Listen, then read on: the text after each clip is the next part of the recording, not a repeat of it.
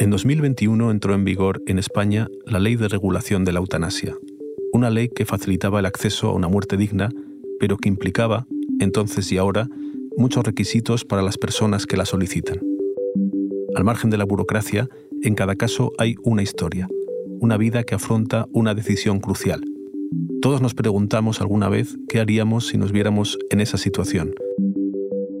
Mi compañero Pablo Ordaz se cruzó con la historia de Arby, alguien que acababa de tomar esa decisión, y decidió acompañarle.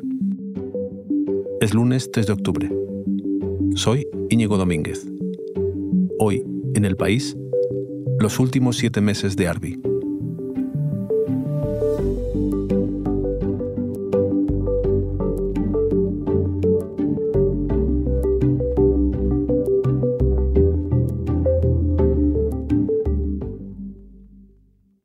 Pablo, ¿cómo estás? Hola Íñigo. Pablo, mm, seguramente esta es una de las historias que en todos tus años de periodista más te habrá costado escribir. ¿no? ¿Cómo llegaste a conocer a Arby? Sin duda, Íñigo, es una de las historias que más dudas, que más intensamente he podido vivir durante mucho tiempo. Eh, Fernando Marín, que es un médico, que es asesor de, de la Asociación Derecho a Morir Dignamente, me llamó, me dijo que, había un chico de 40, de 41 años, que se le había diagnosticado ELA, que pidió la eutanasia y que no se la concedían, que si quería ir a verlo y, y hablar con él. ¿Qué tenía de especial este caso para que, para que tú te interesaras y pensaste yo quiero escribir esta historia? Había algo de denuncia y era, en España se había aprobado la ley de regulación de la eutanasia y en algunas comunidades ya funcionaba con cierta fluidez, pero había otras que parece que se resistían, no se sabía muy bien por qué, a ponerla en marcha. Tú sabes que a veces a los periodistas nos llaman para, que, para intentar desatascar también ¿no? ciertas cosas que, que, no funcionan. Eh, acudí a esa cita por eso. El día o unos días después de que, de que le vieras por primera vez, nos encontramos en la redacción y, me dijiste, estoy con una historia muy difícil, se te veía impresionado, ¿no? ¿Cómo fue aquel primer encuentro y cómo era él? Era un hombre de 41 años que aparentemente no tenía más síntomas que, que, caminaba, con, se, ayudaba con una muleta. ¿no? Nació en Irán, su familia proviene de Irán, son armenios Vivía en un piso de, un barrio obrero de Madrid. Yo fui con, el médico de, MD eh, a esa primera cita. y nos tenía preparado un té con unas chocolatinas que trajo desde la cocina. Lo trajo en la bandeja, pues medio tambaleándose, intentando que no se le cayera. Tú en, en todo momento ves a alguien que te han dicho que tiene ELA, te impacta, te sobrecoge. Pero ¿cómo, él había, cómo había llegado él hasta ahí? Es decir, eh, un día él recibe una noticia o, cómo, cómo sucedió. Pues mira, Íñigo, esa fue una de las primeras preguntas, ¿no? ¿Qué te pasó? Y, nos lo contó. Un buen día que iba en metro, me había arreglado y eso, me, iba a pasarlo bien. Pues saqué el móvil para ver tonterías que miramos siempre para pasar tiempo. Pues eh, el dedo ese empezó un movimiento raro, como intermitente, pero fuera de control. Pues esa noche eh, se va, se va con los amigos, sale y cuando vuelve mm, seguía teniendo ese temblor. Y ya empieza a hacerse pruebas, ya empieza a preocuparse y, se mosqueó. ¿eh? No, pensó que no era una cosa solo de nervios, sino que había, que había algo más. Tenía la fasciculación y la debilidad no era tan notoria. De hecho, me fui cuando me dijo la doctora de ingresarme y eso, para hacer punción lumbar y más, más resonancias y eso. Pues me fui yo, de hecho me cargué una mochila ahí con mi ropa y eso, en autobús fui hasta Luche y, sin problema, ¿sabes? Que, que, te ibas y eso. Pero nada, que ahora fíjate que no, no puedo ni bajar las escaleras. Me preguntabas qué hacía especial este caso. Y una de las cosas es por la inmediatez. No estamos hablando de que sentía algo hace dos años o hace 20 años, no, sino hace unos meses. Hace unos meses, Arby era un joven normal, como cualquiera que te cruzas todos los días. Te imaginas a ti mismo. ¿Y qué le dijeron los médicos finalmente? Pues él pensó que era Parkinson y fue con esa preocupación. La médico le dijo, eh, no, creemos que no es Parkinson, pero no se lo dijo como si fuera aquello una buena noticia. eh, la, cosa empezó, la cosa empezó a empeorar. Él empieza a pensar que si no es Parkinson, entonces algo neurológico. Mm, miró en internet y pensó esto puede ser eh, ELA. Ya le preguntó a la doctora que le estaba haciendo la, la punción si esto es ELA, yo quiero la eutanasia. Y le pareció como una bomba a la mujer. A mí nada de eso me iba a convencer. De hecho, yo esas ideas ya tenía antes de enfermarme. Viendo en cine películas como lo de San Pedro. El día que me toque yo también querré eso. Él siempre me contaba que cuando había visto series de televisión y, películas con casos parecidos como el, como el de Ramón San Pedro, él siempre se hacía la pregunta, si yo estuviera en esa situación, ¿qué haría? Y la respuesta siempre era la misma, yo no quiero llegar a eso, yo no quiero quedarme en una silla de ruedas. Para él era, era como su frontera. Y en eso estaba cuando siguieron haciéndole pruebas y solo pasó un mes desde que empezó a tener esos temblores en el metro hasta que un médico le dice, tienes ELA. Eh, Pablo, perdona una duda. Eh, cuando tú fuiste a su casa y lo conociste, en ese momento, ¿la eutanasia ya era legal en España? Sí, sí, ya era, ya era legal, pero no, no era automático, por así decirlo. Todavía había algunas comunidades autónomas que se resistían.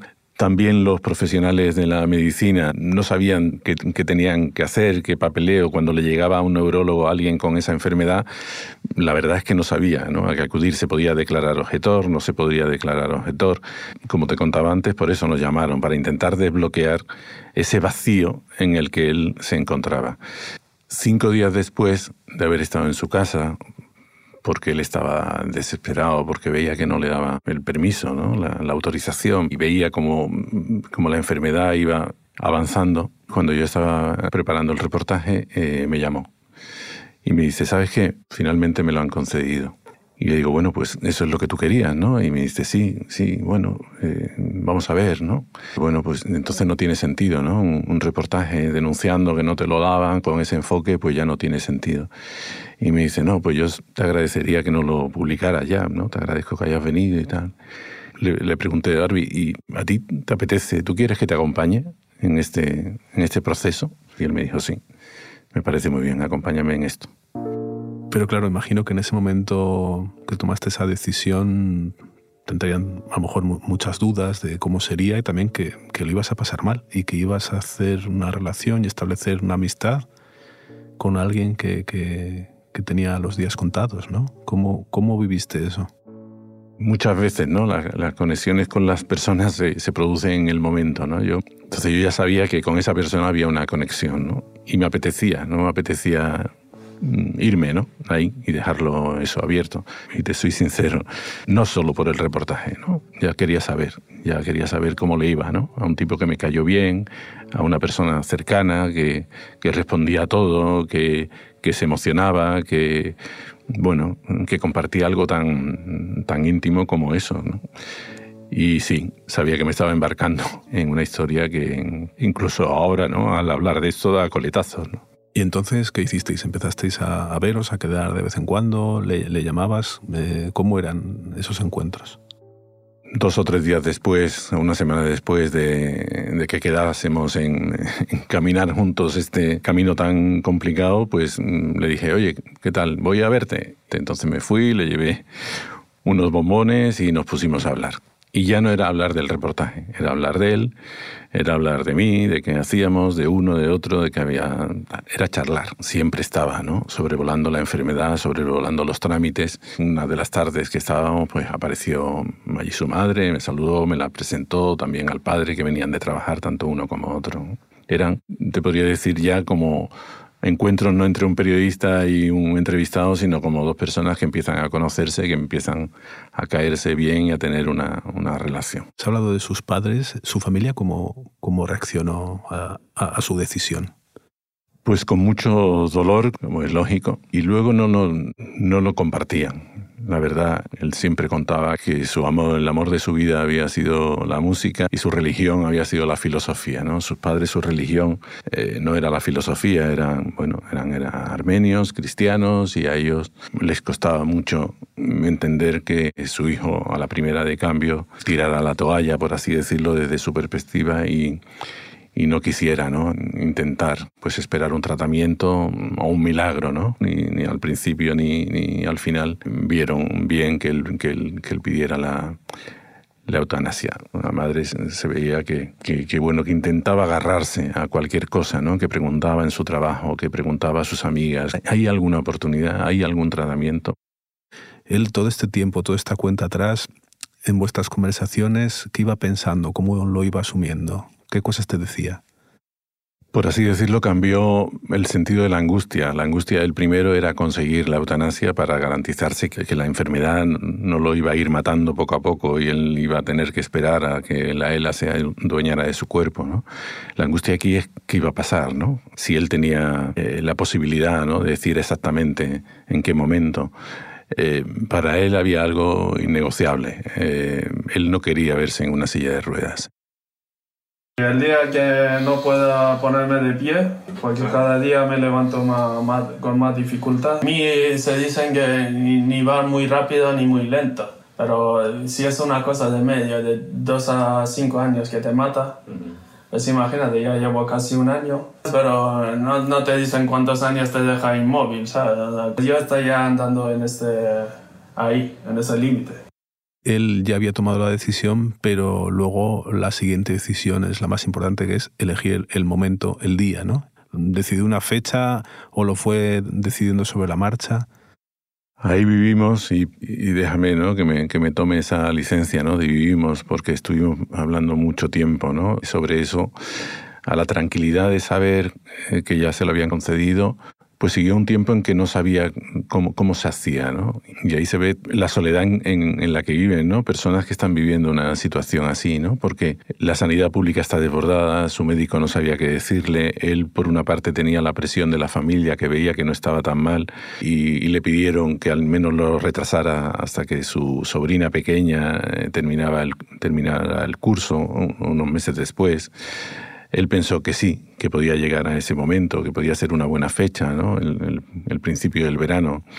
Pero no sabía si eso se podía hacer o no, ¿no? Nadie le daba una respuesta. Si cualquiera que estamos bien, ¿no? Tenemos días buenos y días malos, pues imagínate eh, cómo tiene que vivir alguien que, que está muchas horas solo en su casa, que cada vez se ve más incapaz que quería hacerlo todo bien, pero que hay momentos en que, en que duda no sobre su decisión de morir, sino si al final merecía la pena hacerlo todo bien o, debería tirar por la calle de en medio y, optar a la, solución B, ¿no? que, que, era esa sustancia que, había comprado por internet, como suelen hacer muchas de las personas que se encuentran en esta situación y que ven que la eutanasia no les llega a tiempo. ¿Y cómo se acercó el final? ¿Cuándo decidió hacerlo, no retrasarlo más y que había llegado el momento?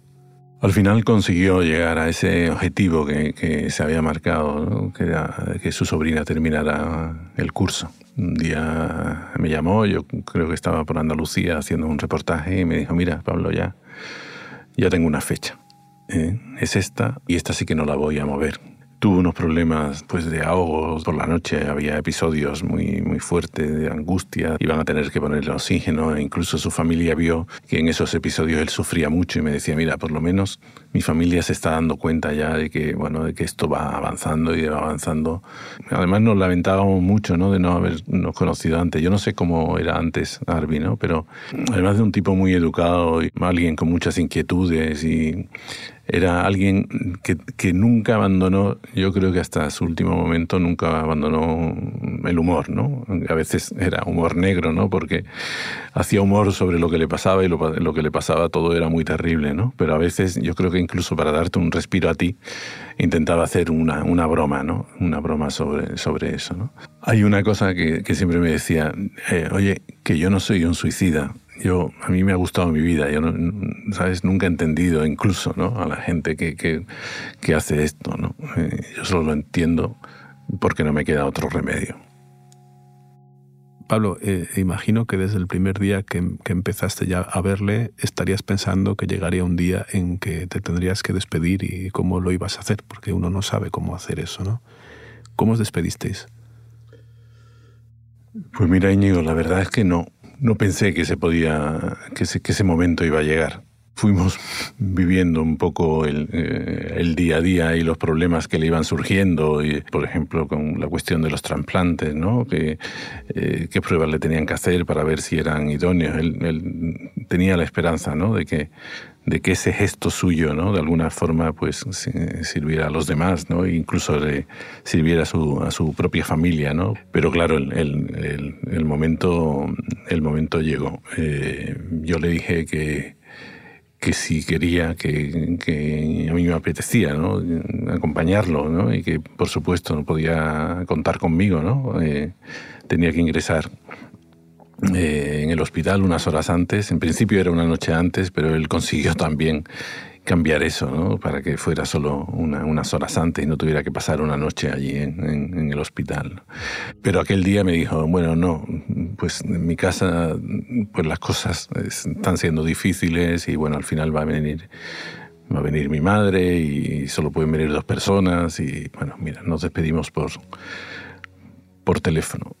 No estaba preparado, nunca pensé, la verdad es que nunca pensé que ese momento iba a llegar, aunque lo sabía, ¿no? igual que lo sabía él y nos dijimos ya no como periodistas como sino como amigos, que al final habíamos terminado siendo, pues, pues eh, le dije buen viaje Arby y ha sido un honor, ¿no? Conocerte, ¿no? Y él, él me dijo, por eso no quiero seguir, ¿no? Porque ya para mí no es posible, ¿no? Otra amistad no es posible, otra historia no es posible empezar nada, ¿no? ya solo es un, ya mi vida solo es un sueño y, ya no merece la pena. De, esa amistad te viene algún momento especial? Me vienen muchas horas pasadas hablando de, de, de muchas cosas, pero sobre todo me queda un momento. ¿no? Eh, me decía, yo era un tipo raro para mis amigos, era un tipo raro para mis padres y era un tipo raro para mis amigos. ¿no? Por ejemplo, me gustaba mucho ir a coger el coche, dar un paseo por Madrid, pararme en un sitio y, y, y pasar las horas eh, solo leyendo. ¿no? Y le dije, Arby, ¿por qué no lo hacemos? Este sábado, por ejemplo, yo no trabajo, vengo con el coche, ah, es que me cuesta mucho bajar, y bueno, venga, lo hacemos. Y nos fuimos, nos fuimos a dar un, un paseo por Madrid, que al final terminó siendo como una, un, como una revista subida, ¿no? Eh, me dijo, mira, tira para la castellana y luego ve por ahí, y le puse la música que le gustaba en el coche y al final terminamos en una, en una terraza a tomar un, un vino, ¿no? Y, y, ahí hubo un momento, ¿no? Que yo creo que fue la verdadera despedida, ¿no? Porque nos pedimos ese vino, brindamos. Y, y él hubo un momento que me dijo, mira, esta era la vida que me gustaba, ¿no? Todo lo que hemos hecho es lo que ya no me puedo permitir. Y bueno, esa fue la despedida, el último paseo por Madrid y la, y la última copa de vino. Pues muchas gracias, Pablo. Un abrazo. Un abrazo.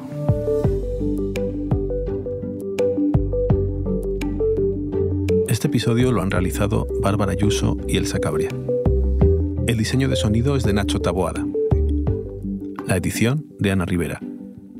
La dirección es de Silvia Cruz La Peña. Yo soy Íñigo Domínguez. Esto ha sido Hoy en el País. De lunes a viernes volvemos con más historias. Gracias por escuchar.